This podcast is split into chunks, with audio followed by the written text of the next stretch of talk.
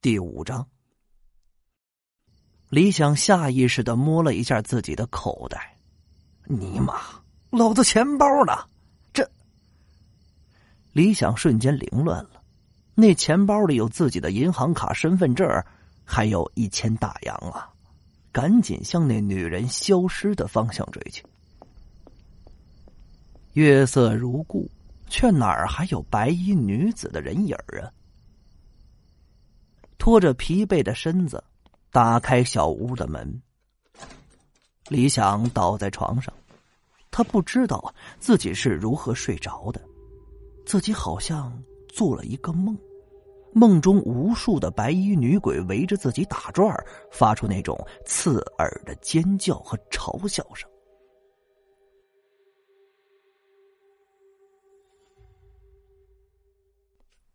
第二天中午。十一点半，李想再次出现在那工地的土堆前。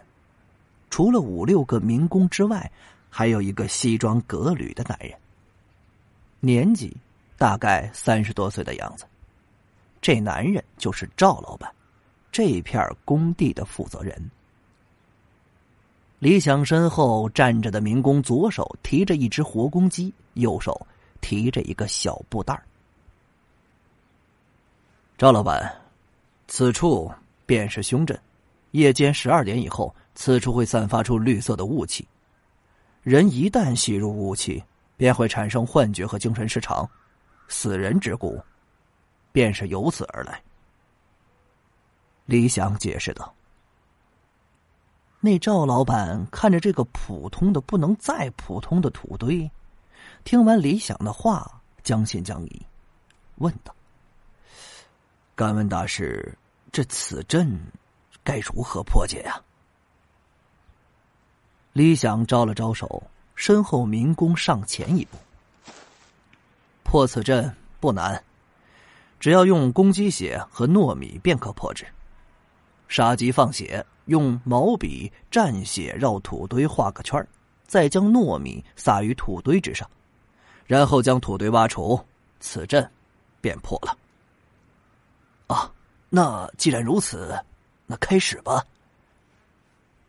赵老板看了几次表，脸色有些急。李想看其面相，鼻头发黑，颧骨暗红，有破财之象。不过他也不点破，现在来此可不是给人看相的。赵老板莫急，破阵还需要一个条件，得等到中午十二点。现在是十一点四十五分，还有一刻钟，得再等等。好吧，小张，你去把挖土机开过来，准备着。赵老板说着，掏出一根印象，丢给了李想。后者接过烟，点燃，长长的吸了一口，吐出了一个烟圈。周围啊，六个民工。有的神色紧张，有的不以为然，有的则是一脸看戏的模样。十二点差三分的时候，李想吩咐杀鸡放血，然后叫一个民工拿着毛笔蘸血，绕着土堆画了一个圈自己则抓出糯米撒在土堆上。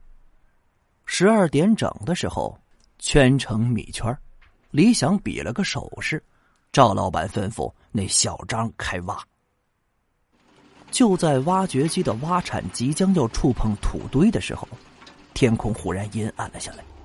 众人大惊，抬头望天，这竟然是日食。就在月亮将太阳完全覆盖那一刻，一种不好的预感从李想心底升起。看着那土堆里。慢慢散发出来的绿色烟雾，他大喊一声：“不好！天狗食日，死阵复活，极阳转阴，择人而噬，快跑！”然而，已经晚了。绿色雾气急速扩散，飞速的钻入了所有人的鼻子内。